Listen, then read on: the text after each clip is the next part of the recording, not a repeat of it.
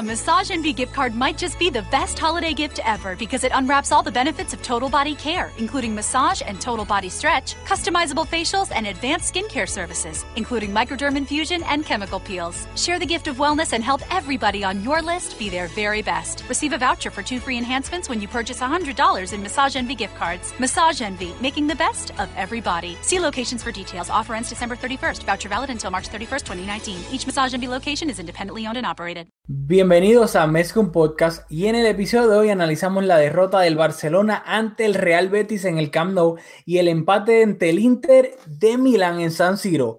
Mezcum Podcast comienza ahora.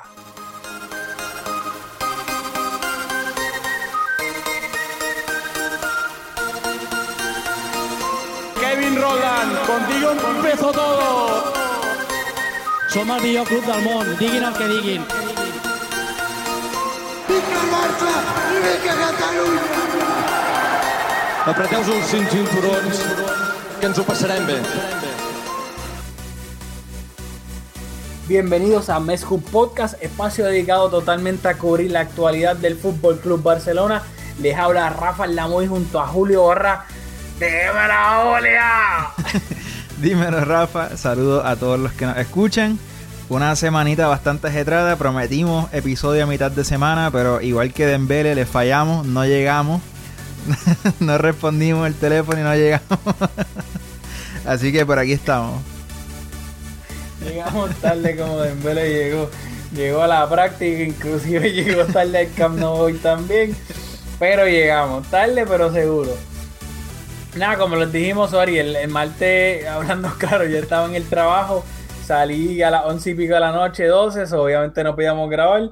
El miércoles Julio tampoco, pues el miércoles Julio no pudo, tenía compromiso, así que pues tomamos la decisión ejecutiva de no vamos a grabar el jueves para sacar el podcast el viernes y que tener dos días de vida cuando el Barça jugaba hoy domingo contra el Betis en el Camp así que pues decidimos esperar y hoy grabar un, un double whammy con los dos partidos, así que espero que se lo disfruten. Dicho eso, vamos a empezar por el partido de hoy este de liga. El Barcelona recibió al Betis en el Camp Nou por la jornada número 12 de la liga y el Barcelona salió con la siguiente formación. Marc André Ter Stegen en la portería, Jordi Alba de lateral izquierdo, Lenglet y Piqué de centrales, Sergi Roberto de lateral derecho, medio centro Busquets, eh, interior izquierdo Arthur, interior derecho Rakitic, ese era el medio campo del Barcelona, un 4-3-3.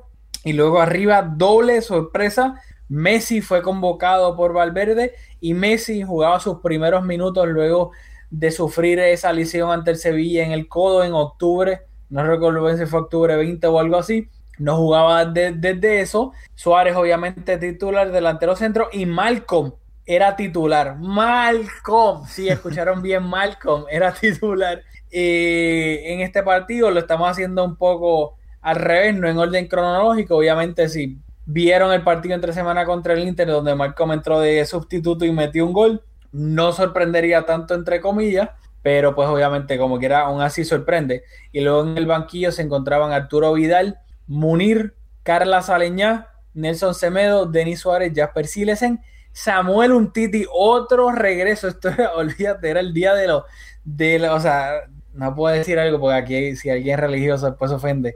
Pero resucitaron, o sea, tanta gente que el Barça no tenía desde hace tiempo. Untiti volvía de nuevo tras la lesión que lo mantuvo fuera lo ha mantenido fuera, perdón, varios meses esta temporada y por lo menos estaba en el banquillo y fuera de la convocatoria se quedaba Ousmane Dembele, ya que entre semanas, después de ese partido contra el Inter, Dembele el, al entrenamiento, no sé si fue de jueves o del viernes, no me acuerdo bien, hubo una hora y media que el club estuvo tratando de, de conseguir a Dembele porque no llegó a la práctica y todo el mundo, pero espérate, ¿dónde está Dembele? Y estuvieron una hora y media tratando de conseguirlo hasta que por fin lo consiguieron y luego fue que tenía gastroenteritis o algo así, si no me equivoco, y por eso era que no había ido a la práctica. Pero claro, pues Valverde, mano derecha, mano dura contra el crimen y lo dejó fuera de la convocatoria, así que Dembele no estuvo en esta convocatoria. ¿Qué me tienes que decir del 11 de julio o de Dembele o de lo que sea? Bueno, yo creo que hay que comenzar por Dembele, es lo más importante, debido a que al salir de la, de la convocatoria, pues eso encadena una serie de eventos que vamos a ver cómo condicionaron el partido al final. Yo ya creo que puedes saber por dónde voy. Pero Dembélé hay que recordar que cuando quería fichar por el Barça tampoco le cogía el teléfono al Dortmund, así que se repite la historia, como, como dicen los sabios, si se la hizo a, la anterior pareja o al anterior compañero, compañera, lo que sea, te la va a hacer a ti. Y vimos que se repitió la historia, nos hizo lo mismo. Así que yo creo que Valverde, yo estoy de acuerdo con la decisión de Valverde de no haberlo convocado. Yo creo que un acto como ese debe de tener consecuencias. El problema es que ante la baja de, de Coutinho, al sacar a Dembélé de la convocatoria cuando está abajo en el marcador y quiere traer un delantero, lo que tienes en el banco es a Munir el Haddadi. Y eso realmente fue un problema porque como vimos, el Barça sin pólvora al final del partido cuando estaba intentando rescatar un puntito. Así que en ese sentido, pues eh, coincido con Valverde, me alegro que haya tomado esa decisión una decisión contundente, sin embargo, aquí pienso, y estoy siendo repetitivo, pero recuerdo que, la Junta escogió a Munir sobre Paco por tener cuota de cantera, así que para todos los, puristas, ahí está la cuota de cantera. Ojo, pero yo le estaba leyendo en Twitter alguna gente alabando los minutos de, de Munir el de hoy. No estoy diciendo que yo estoy de acuerdo, no, simplemente que vi a algunas personas, algunos tuiteros, estos analistas que tantos a ti te gustan, de Twitter eh, alabando pues los minutos de, de Munir. Pero nada, eso lo discutimos ahorita, no. Munir, bueno, aquí un poco brincando, pero de cara a portería le, le, tembló el pulso y le pasó el balón a, a, Vidal en ese último gol que anotamos, creo que fue. Eh, que otro delantero de más jerarquía seguramente hubiese disparado a portería y casi 1-1 contra el arquero. Así que nada, podemos hablar más, pero estoy de acuerdo con que no fue un mal partido de Munir, pero ciertamente un equipo como el Barça debería de tener un delantero, ¿verdad? De un poco más contra un poco más establecido, con, que pueda marcar las diferencias, no sacar a Munir. Pero, le tiraste la mala Munir ahí, porque si hay alguien que quiera ver el vaso medio lleno, puede alabar la frialdad que tuvo Munir dentro del área de, y el awareness de saber que venía Arturo Vidal completamente solo para un tapping sin portero. Yo siendo débil, ¿sabes? Porque, porque todos sabemos aquí que tú eres anti-Munir. Es que eso es lo que pasa, que a, primera vista yo pensaba que, que, que Vidal no estaba habilitado. Pero eso pensé como contra, o sea, disparar portería que está en una posición perfecta para pegarle. Y cualquier delantero de, con un rendimiento medio anote ese gol. Así que nada, me pareció a mí a primera vista que le, tembló el pulso porque de nuevo yo pensaba que Vidal no estaba habilitado. Bueno, eh, vamos a empezar a lo que vinimos. Eh, ahí el, el 11, a mí me gustó el 11 en el sentido que obviamente 3 la defensa pues obviamente los centrales no había más nadie. Un, eh, Titi estaba volviendo a la lesión, no iba a empezar. ¿Qué qué? Sí, que un Titi, o sea, había, había sí, lo que pasa es que como un Titi venía recuperándose, pues naturalmente no iba a empezar hoy. Exactamente. Jordi Alba, creo que, y lo voy a decir ahora para no ser ventajista, creo que en, el mercado de invierno deben de buscar algún suplente decente porque si no van a fundir completamente a Jordi Alba y ahora mismo no hay recambio. Si Jordi Alba se lesiona, van a tener que poner ahí a un central fuera de a un central porque no tenemos un lateral, a menos que traigan a Miranda del, del B, que no sé si eso está en los planes o no. Pero nada, lo quería tirar ahí. Sergi Roberto es del lateral derecho. Todos saben, yo hubiese puesto a Semedo. Para mí, Sergi Roberto es un coladero defensivamente. El mediocampo también a mí me gustó, no voy a decir nada. Y arriba, pues obviamente, quien no quiera Messi, aunque luego lo voy a decir, y yo creo que Claro, Messi está volviendo, no juega hace cerca que casi un mes, más o menos.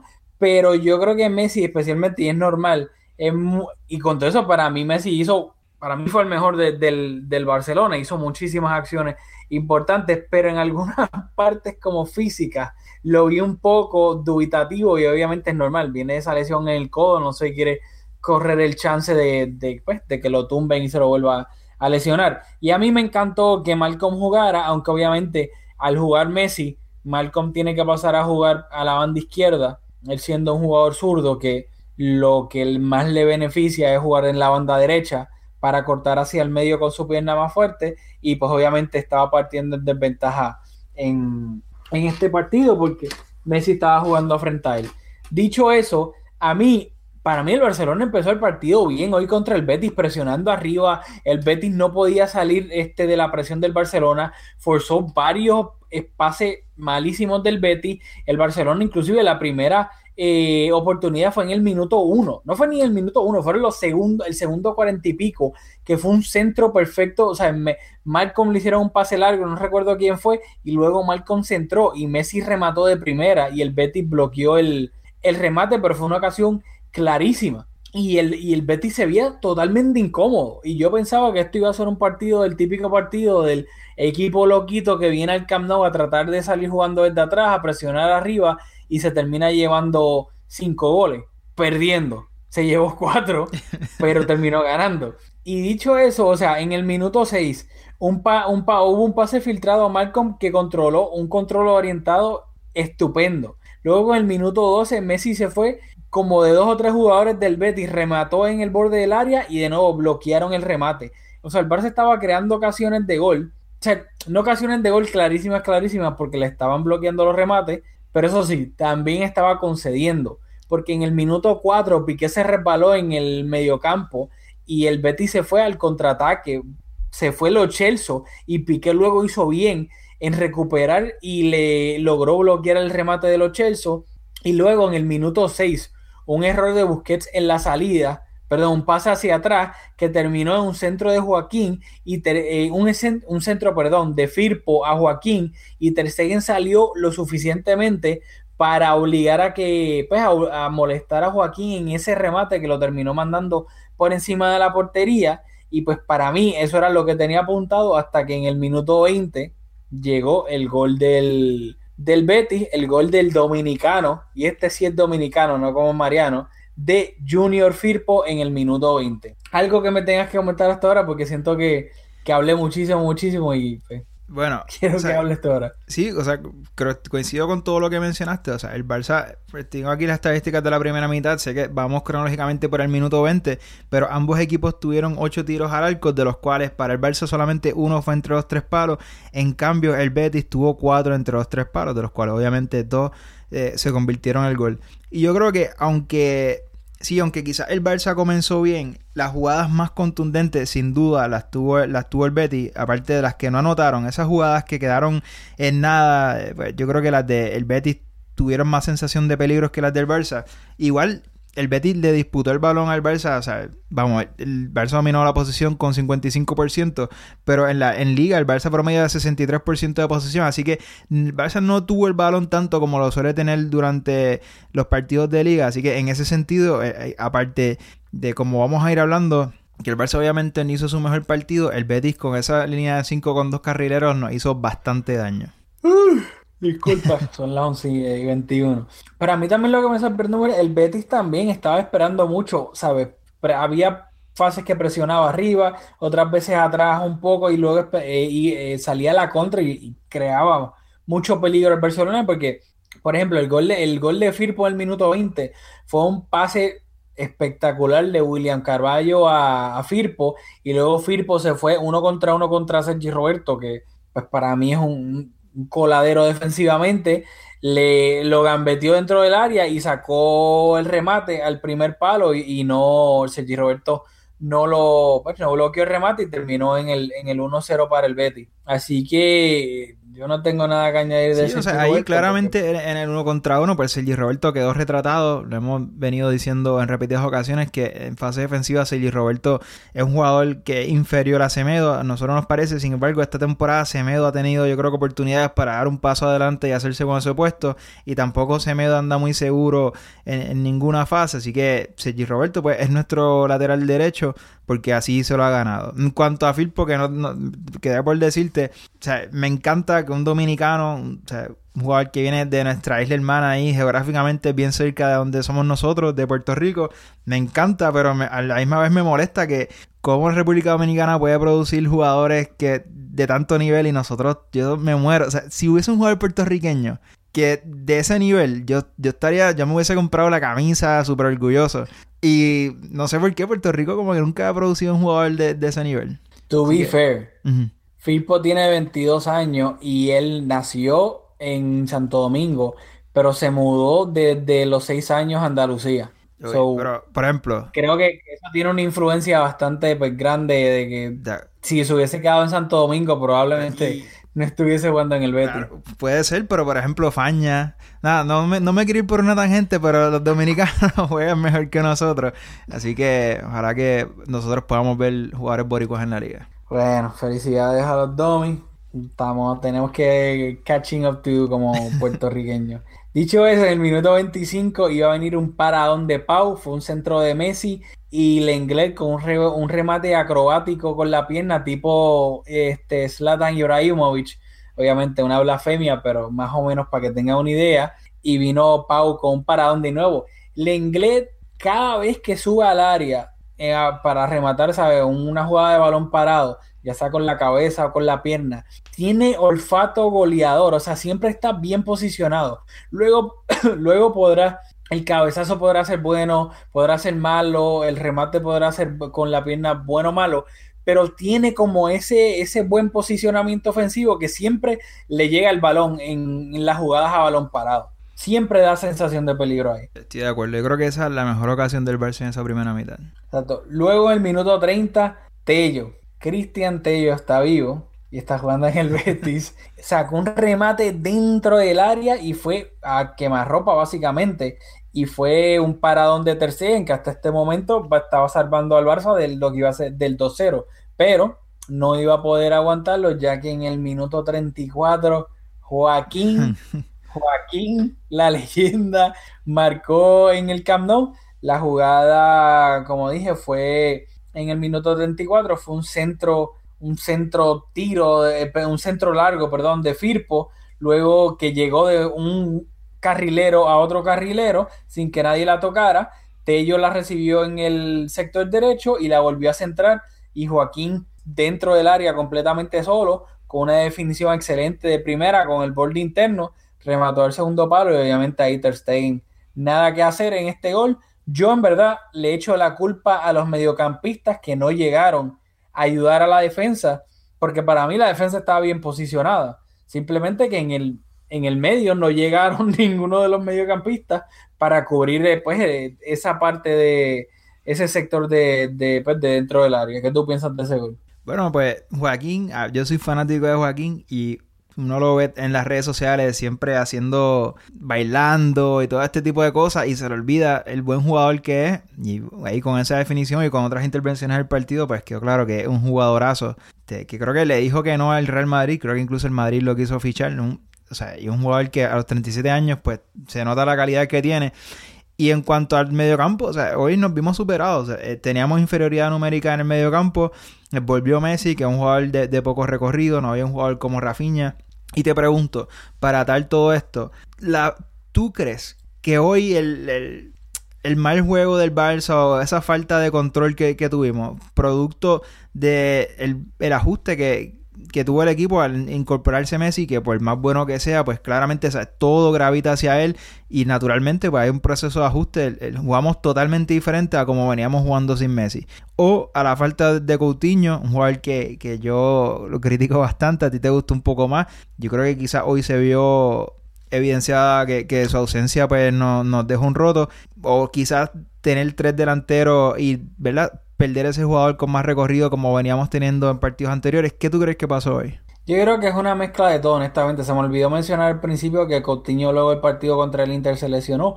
Iba a estar fuera dos o tres semanas, así que obviamente no estaba disponible para el juego contra el Betis. Yo creo que es, es una mezcla de todo. O sea, claramente no tener a un jugador como Coutinho, que pues de una calidad técnica increíble, que pues, se puede asociar con, con los mediocampistas, que obviamente tiene llegada, tiene buen remate, que es alguien que sin duda alguna ocupa espacio en la mente de, pues, de- del planteamiento táctico del otro equipo.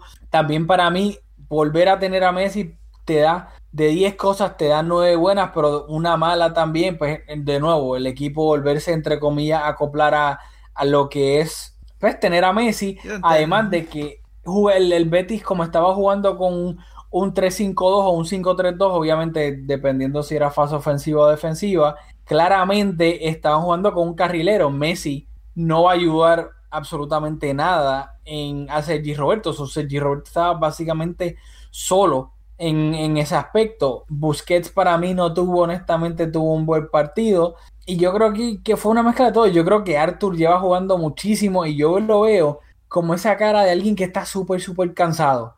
Como que yo pienso que ya Artur está como que running low en gasolina. Y, y Rakitic, que para mí no está teniendo un buen comienzo de temporada para nada. Yo creo que se, se juntaron todos, más la superioridad, superioridad numérica del Betty en el medio campo. Y pues, para mí fue el, el perfect este, recipe, la receta para un desastre. Sí, estoy de acuerdo. O sea, yo creo que hoy por el momento faltó, faltó Coutinho, faltó quizás un poquito de su último pase, le faltó un poquito de, creatividad y también, por ejemplo, el Barça es un equipo que todo gira alrededor de Messi. En las transiciones hay que esperar por Messi. O todo, todo, todo gira alrededor de él. Y pues naturalmente ahí es un ajuste bastante grande, igual que lo fue quizás, aunque el Barça no tuvo mucho tiempo, porque luego de lesionarse el próximo partido fue ante el Inter, que, hicimos un buen partido, no, no tenía el lujo, ¿verdad?, de, de pasar por ese proceso de ajuste, o sea, que no fuera muy abrupto. Pero hoy ciertamente, o sea, la diferencia entre jugar sin Messi y con Messi es bastante grande. Yo creo que eso se notó junto con que no estuvo eh, Coutinho. Entre esos dos factores, yo creo que por ahí van los tiros de por qué el Barça le costó tanto hacer ese juego que había venido haciendo contra el Inter en la, entre semana, que fue un partidazo contra el Madrid.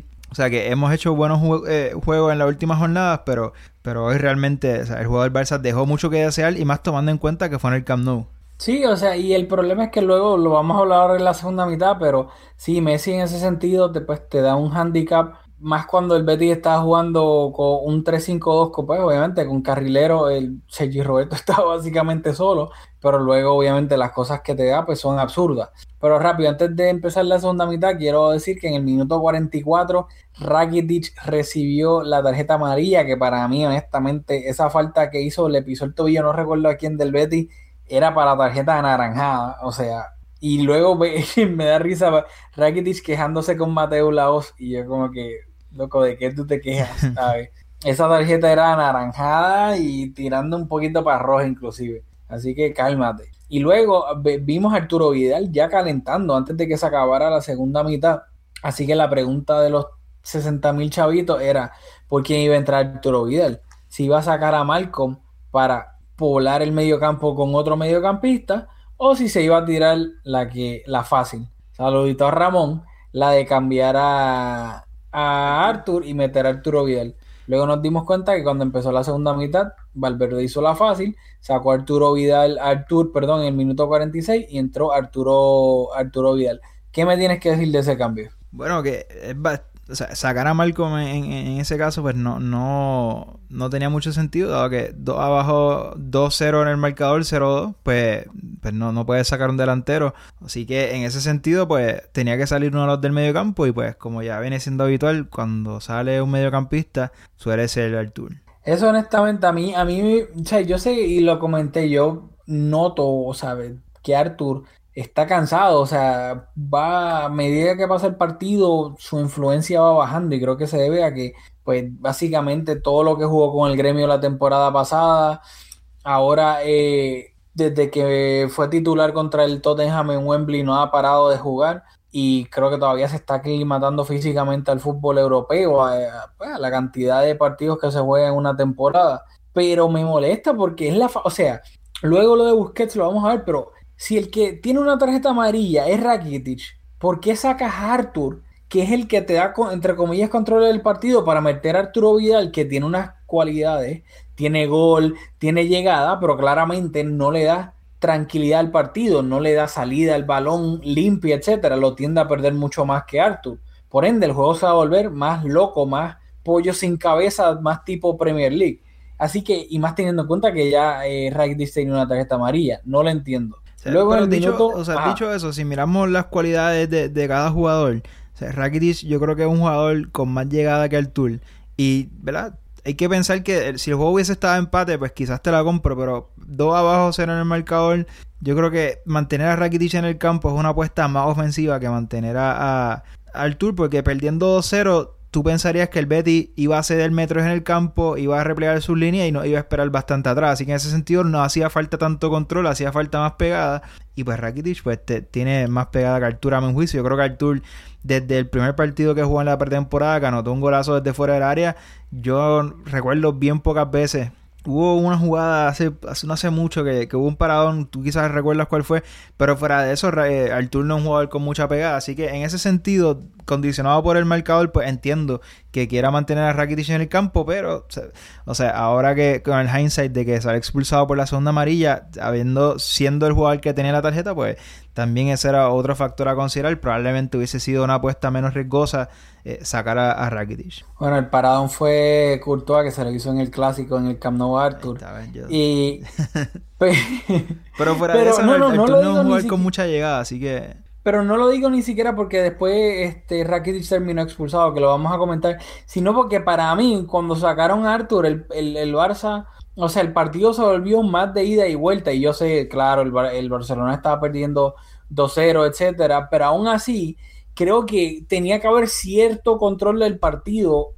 No significaba ser defensivo, pero no que desde el minuto 46 de la segunda mitad él estuviese como pollo sin cabeza, en mi opinión, los dos equipos, y eso es lo que pasaba cuando quitabas a Arthur y para no pones a Arturo Vidal. Pero rápido, en el minuto 57 iba a salir Malcolm, entraba a Munir, y luego en el minuto eh, 68 el Barcelona iba a recortar distancias, ya que Mateo Laos no, el Bar pitó penal. Eh, lo Chelsea agarró a. ¿Fue lo Chelsea o fue Tello? Fue a no recuerdo si fue lo Chelsea o Tello, uno de los dos. Tello, Tello, estoy seguro. Fue Tello que agarró a Jordi Alba dentro del área y lo, pues, por el hombro, lo agarró y lo derrumbó y pitaron penal. Y luego Messi anotó desde el punto penal para que el partido ahora hasta este momento estaba 2-1.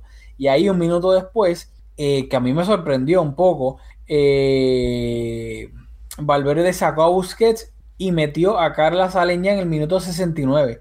Hay que recordar que Busquets estaba amonestado, pero ahora es que voy a lo que me molesta. Si sacas a Busquets porque está amonestado y obviamente lo pueden expulsar y el próximo partido después del parón FIFA es contra el Atlético en el Wanda Metropolitano, si tienes esa awareness de sacar a Busquets, alguien tan importante en el Barcelona, porque está amonestado pensando en el partido siguiente que no se lo pierda contra el Wanda, contra el Atlético, entonces deja a Rakitic y sacas a Arthur empezando la segunda mitad. O sea, si de verdad te importaba preservar a alguien, pues que lo, sácate a Rakitic, no te saques a Arthur empezando la segunda mitad. Sabes que eh, eh, no, sé, eso es lo que me dice a mí que, que, fue algo, o sea, es que obviamente la, la, tarjeta no fue una consideración, que fue algo más táctico, que pensaba que, que Rakitic le iba a dar más opciones en fase ofensiva que Artur. Yo creo que eso es lo que pasó. Bueno, no sé, pero me gustó ver a Carlos Aleñá, porque para mí quiero que tenga minutos, me parece un jugador que tiene muchas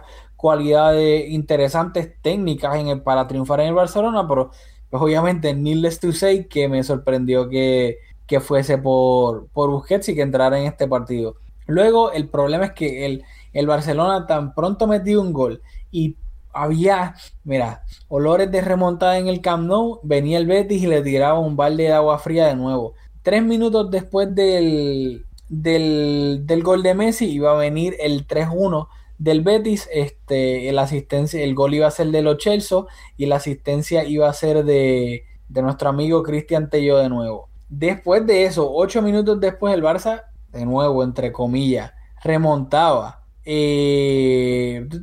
Ese fue el gol de Vidal. Pero antes, no podemos pasar el gol de los Chelsea así de esa manera tan, tan casual. O sea, el error de, de Ter Stegen, eh, o sea, yo no recuerdo haber visto a Ter Stegen cometer un error como ese, honestamente. No, quizá, un, error, así garrafal en la salida, perdona, pero un, un error tapando un balón, no lo recuerdo realmente. No, y a mí lo, lo, estaba comentando, yo estaba viendo el partido por Beansports en español y uno de los comentaristas, Jorge, eh, Jorge Macías, si no me equivoco, lo estaba comentando que hay una toma detrás de la portería que se ve que Ter tiene las manos bien abajo y él no está esperando que el remate vaya tan arriba y como va arriba no le da tiempo de reaccionar, está tan agachado, perdón, tan agachado que el remate va pues arriba y no le da, lo sorprende y por eso es que le, lo toma así como que con las manos blandas para, pues, obviamente comete ese error y termina el balón, termina entrando. Sin duda alguna es un error que a Rafael, pero yo honestamente es como a Messi. O sea, Ter Stegen ha hecho tantos paradones esta temporada. En este mismo partido, el paradón que le hizo a Tello, que sí, no es, no es excusándolo ni pasándole la manita, pero es que un jugador que te ha salvado tantas y tantas y tantas y tantas veces, creo que si la, la vez que te hace un error garrafal, pues mira, es verdad, lo hiciste, pero nada, te lo perdonamos. Sí, de- no, de acuerdo, pero solamente quería o sea, señalar lo que el error fue, o sea, bien poco característico, pero vamos, qué, sea, qué error. Sin duda alguna. Y luego el Barcelona iba a.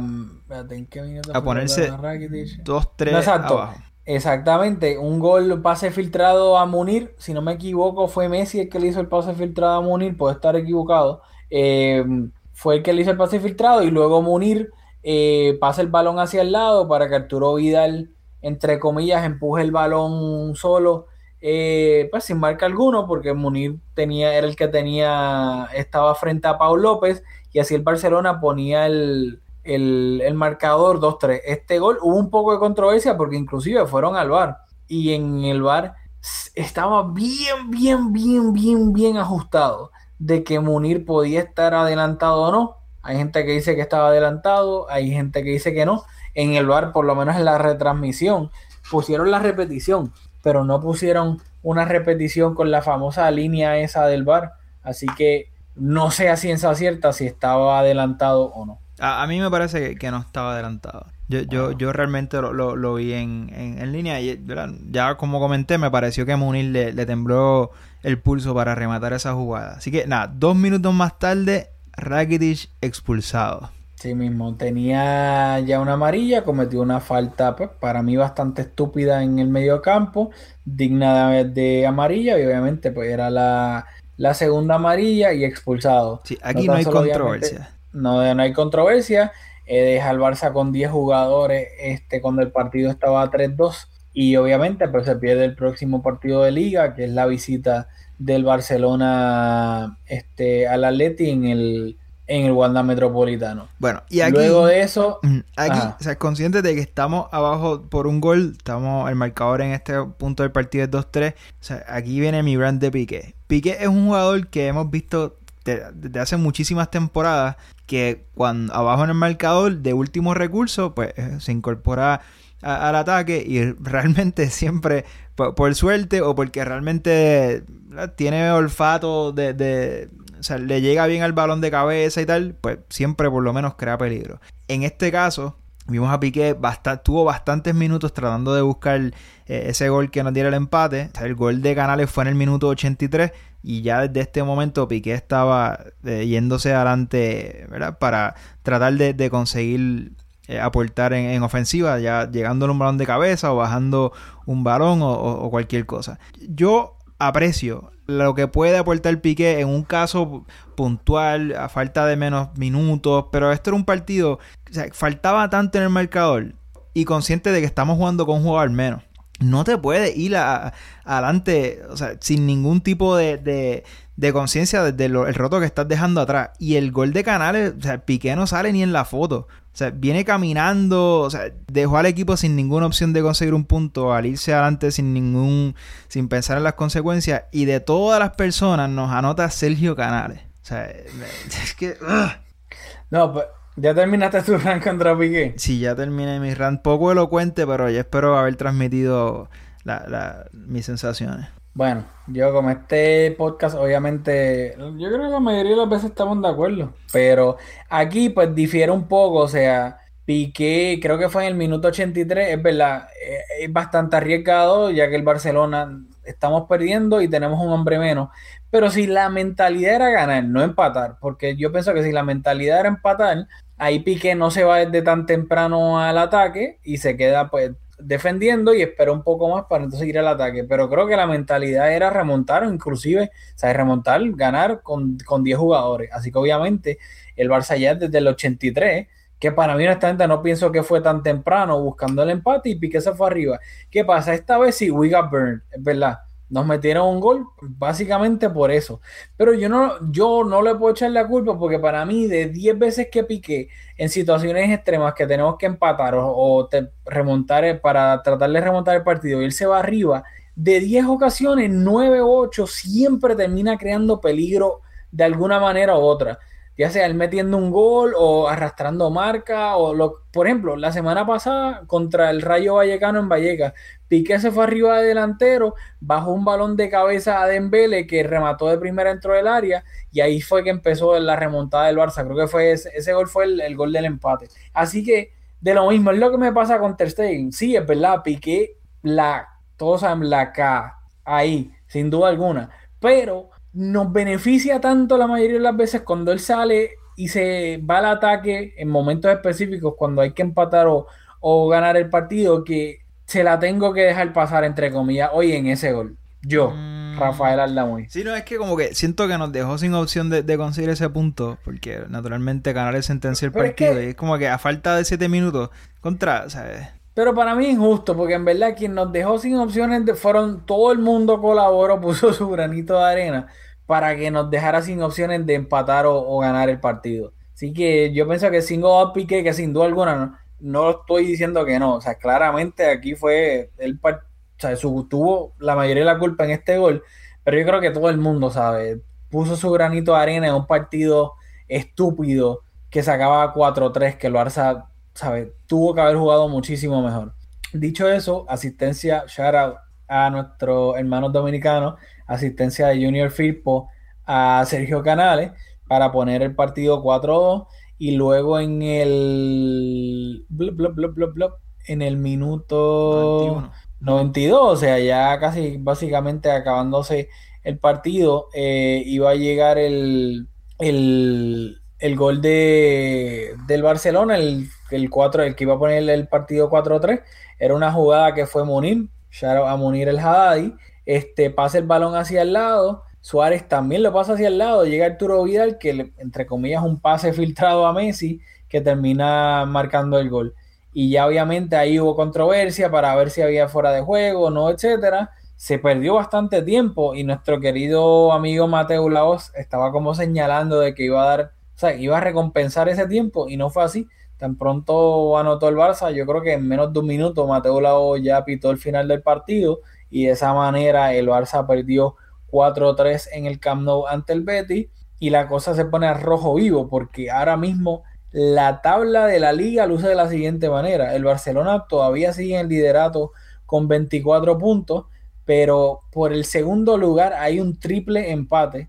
Está en empate con 23 puntos, a solo un punto del Barcelona, el Sevilla, el Atleti y el Alavés. Y luego en el quinto lugar se encuentra el Español con 21 puntos. Así que ese es el top 5 Obviamente el Madrid no está en el top 5, pero ese es el top 5 del, de la liga ahora mismo. O sea, ¿quién lo diría que en noviembre tuviésemos una liga tan ajustada? Yo sé que obviamente todavía falta todo, pero, ¿sabes? Con el Alavés y el Español ahí luchando por la liga. Sí, o sea, poco habitual. Usualmente, tradicionalmente una liga de dos, en los tiempos recientes una liga de tres. Así que es bueno ver una liga más disputada porque la del año pasado, ¿verdad? A, nosotros nos encantó ganarla con un margen tan amplio, pero ciertamente no fue la liga más entretenida de los tiempos recientes. Así que en ese sentido, pues, para el fanático casual está bien chévere. Para nosotros nos gustaría tener un comodín más amplio, dado que los, los equipos que usualmente nos disputan arriba en la tabla están cediendo puntos también, pero el no ha sido capaz de aprovechar esos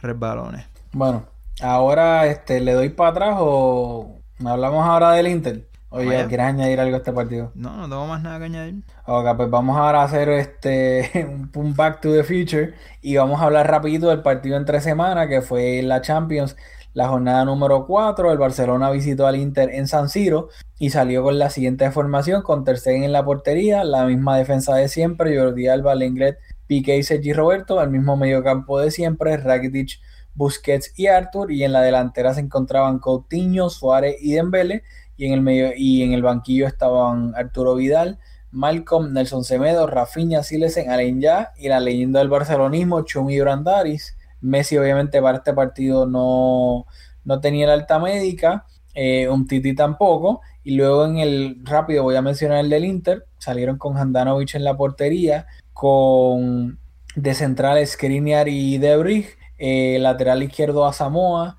eh, lateral derecho Brasálico, en el mediocampo el doble pivote eran Brozovic y Matías Vecino, por las bandas estaban Perisic y Politano, de enganche estaba Nainggolan y arriba de delantero centro estaba Mauri Cardi. El partido se acabó 1-1.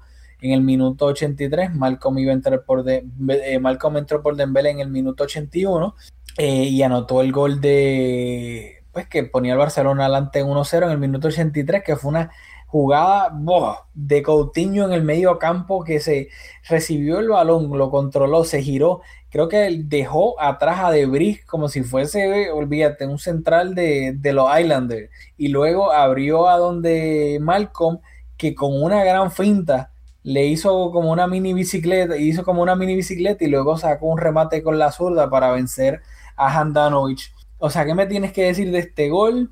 ¿Qué me tienes que decir tal vez del partido? Obviamente no lo vamos a analizar tanto en detalle, pero algo que me tengas que decir.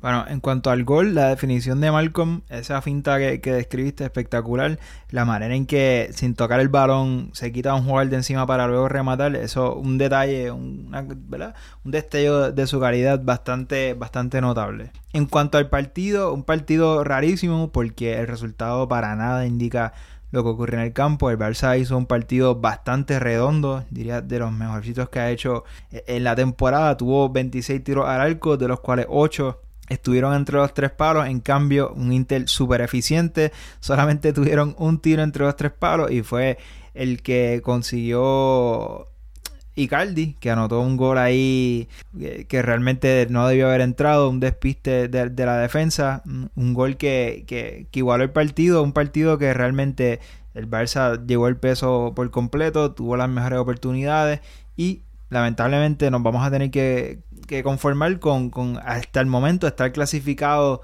eh, matemáticamente, pero matemáticamente todavía no podemos decir que vamos a pasar primero de grupo a falta de dos jornadas en, en la fase de grupos de la Liga de Campeones. Sí, o sea, este, está prácticamente hecho que, que vamos, casi, o sea, prácticamente hecho que vamos a pasar primero, pero todavía matemáticamente no es oficial. Lo bueno obviamente es que ya clasificamos a los octavos de final. Y, de nuevo un partido engañoso porque para mí el Barça le pudo haber metido como cinco goles al Inter. O sea, Coutinho tuvo 20.000 remates, Luis Suárez también tuvo 20.000 remates, Handanovic hizo paradón tras paradón. Yo creo que el Barça, o sea, si hubiese tenido afinada la puntería, le hubiese podido meter tres o cuatro fácilmente. Pero pues así es el fútbol. Luego llegó ese gol de Icardi, como bien dijiste, que fue mala, mal defendido y mala suerte. O sea, fue que Lautaro entró en la segunda mitad, peleó ese balón en el borde del área, tiró el centro, remató vecino, le rebotó, creo que a Piqué, y luego le terminó cayendo Icardi, que estaba defendido por, por Sergi Roberto dentro del área, y pues Icardi aprovechó su habilidad, ¿sabes? Es un delantero centro. Sí, se impuso físicamente. Excelente. Y, físicamente lo, le puso la espalda y Sergi Roberto no podía ni acercarse al balón amagó, amagó hasta que sacó el remate y pues anotó con el balón pasando entre las piernas de, de Ter Stegen. Y nada, aquí obviamente de nuevo en el minuto 74 salió Artur y entró Arturo Vidal, un charaba Ramón de nuevo, se tiró, Valverde se tiró la fácil. Y nada, lo después lo interesante, lo bueno de este partido es que para mí el Barcelona hizo un partidazo, para mí Dembélé jugó bien, algo que yo pues, critico de Dembélé es que a diferencia de Malcolm, pues obviamente sea, todos sabemos que son jugadores diferentes, tienen cualidades diferentes. Y Dembélé, pues su juego asociativo por dentro no es el mejor que digamos, porque pues tiende a perder muchos balones tontos, no ejecuta bien, bien pases, etcétera. Pero creo que aquí, aunque obviamente perdió balones, pero creo que lo hizo pues mejor de lo que lo venía haciendo eh, en cuanto a eso se refiere. Y nada, pues lo único que decir es que el Barcelona, el próximo partido es contra el PSV del Chucky Lozano allá en Holanda y luego el último de la fase de grupos recibe al Tottenham en el Camp Nou. Que obviamente, y obviamente el, Inter visita el Tottenham en Wembley eh, para la jornada 5 de la Champions. Así que nada, se, esperemos que ya el Barça pueda sellar matemáticamente ese primer lugar del grupo en la jornada número 5 de, la Champions. Bueno, vamos a la zona mixta entonces. me gustaría ver un 11 titular con, con con Malcolm al frente y Vidal en el medio, en vez de, de Rakiti, sentar a Rakiti un, ratito para que descanse, meter a Vidal y, y Malcolm al frente donde jugó Dembélé hoy. Porque hoy creamos muchas, muchas, muchas oportunidades. Pero un buen arquero el de Inter también. Bueno, Así, ese, ese fue Brian. Un saludito a Brian y a Nilito, que es el amigo que mencionaba el, el- episodio anterior que, que les recomendó el podcast. Brian, gracias por enviarnos el mensaje y por favor, el próximo lo editas un poco porque no lo podemos poner completo por, por, por el lenguaje, pero te mandamos un saludo, un abrazo. Así que, y estamos de acuerdo con todo lo que dijiste en el resto del mensaje, solo que no, no le podemos poner el blip aquí, así que no, lo- no le podemos dar play. Pero gracias y saludos. Así mismo es, Brian, un saludito, en verdad, o sea, a mí me encanta el mensaje, pero lo tenemos que cortar porque, pues, como hay tantas malas palabras, si hay quien lo está escuchando en la oficina, pues obviamente no vamos a poner eso y que después salga ahí frente al jefe y lo oden, pero estamos de acuerdo con todo lo que dijiste, ¿sabes? Obviamente Handanovic, como lo mencionamos ahora hace poco, en ese partido contra el Barça a mitad de semana, hizo pues, varios paradones que si no, el Barcelona yo creo que es- debió, o sea, mereció eh, ganar el partido por varios goles, diría yo. A mí también me gustó aquí, aunque Julio yo no sé, Julio es medio hater de Malcolm, pero yo soy Team Malcolm acá y a mí me, me encantó que, que entrara de, de sustituto y pues obviamente que tuviera la que tuviese la titularidad contra el Betis, aunque obvia- obviamente pues prefería que prefiero que si juega Malcolm juegue en la banda derecha donde es, es su posición natural.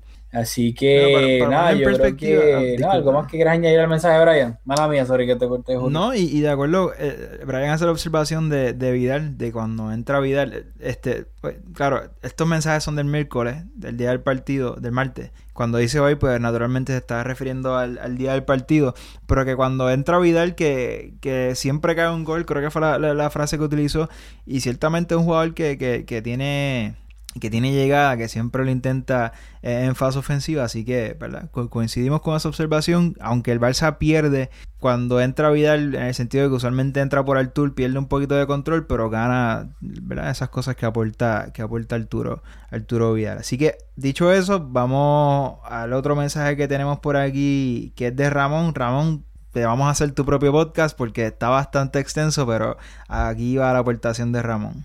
Hola Julio, hola Rafa, espero que estén bien. Eh, muchas gracias por darme la oportunidad de poder expresarme una vez más y quisiera eh, hacerles dos preguntas directamente sobre el partido. No quiero dar mi opinión porque ya ustedes habrán dado la suya.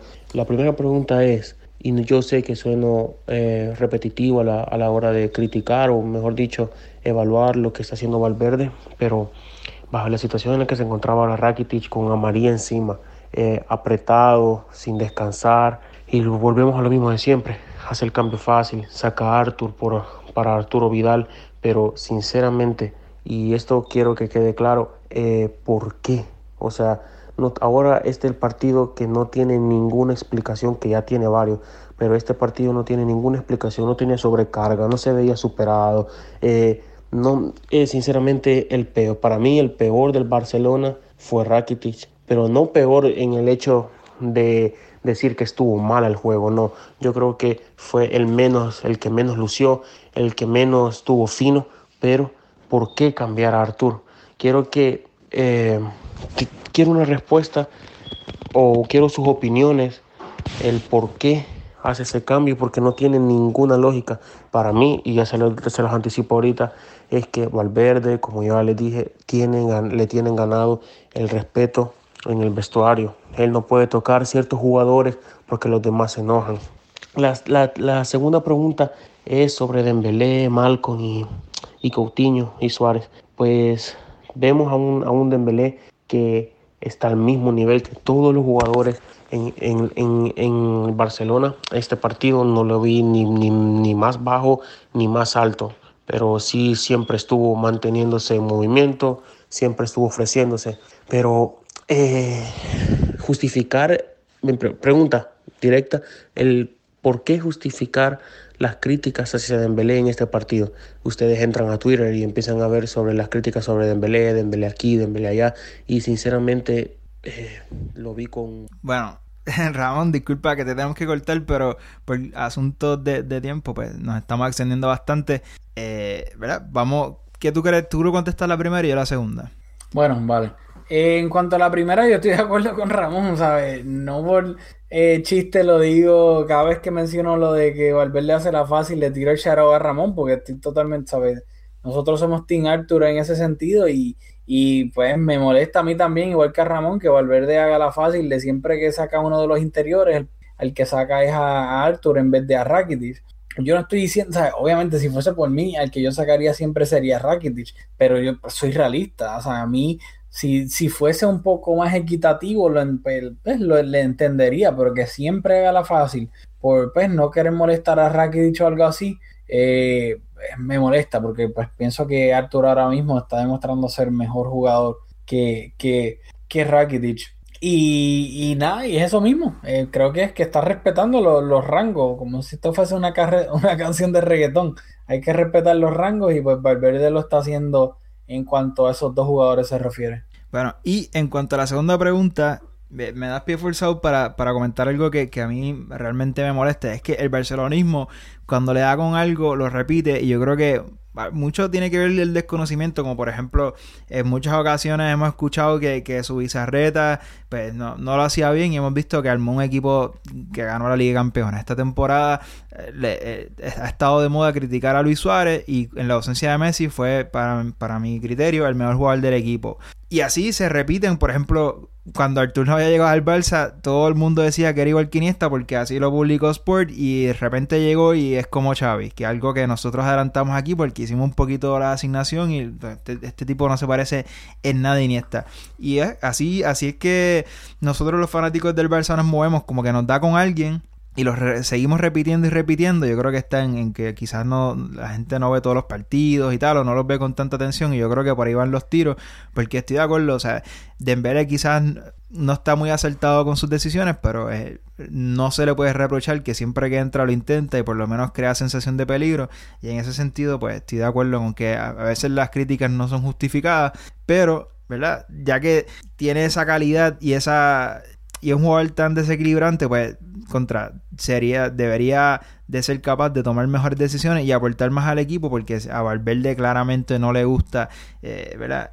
Cuando pone en contrapeso lo que, lo que aporta con lo que cedemos, que es un poquito de control, arriesgar bastante, pues ciertamente Valverde es un, jugador, un técnico más conservador y le está costando al propio Dembélé, le está costando minutos, así que ojalá que pueda adaptarse y aportar porque realmente tiene muchas cosas que aportar. Y alguien que le compre una alarma de Embele para que no siga llegando tarde. Así que nada, yo creo que ya terminamos este, este episodio de Mezco Podcast. Recuerden que ahora hay el parón de selecciones internacionales. Este es el último, si no me equivoco, hasta el mes de marzo o febrero.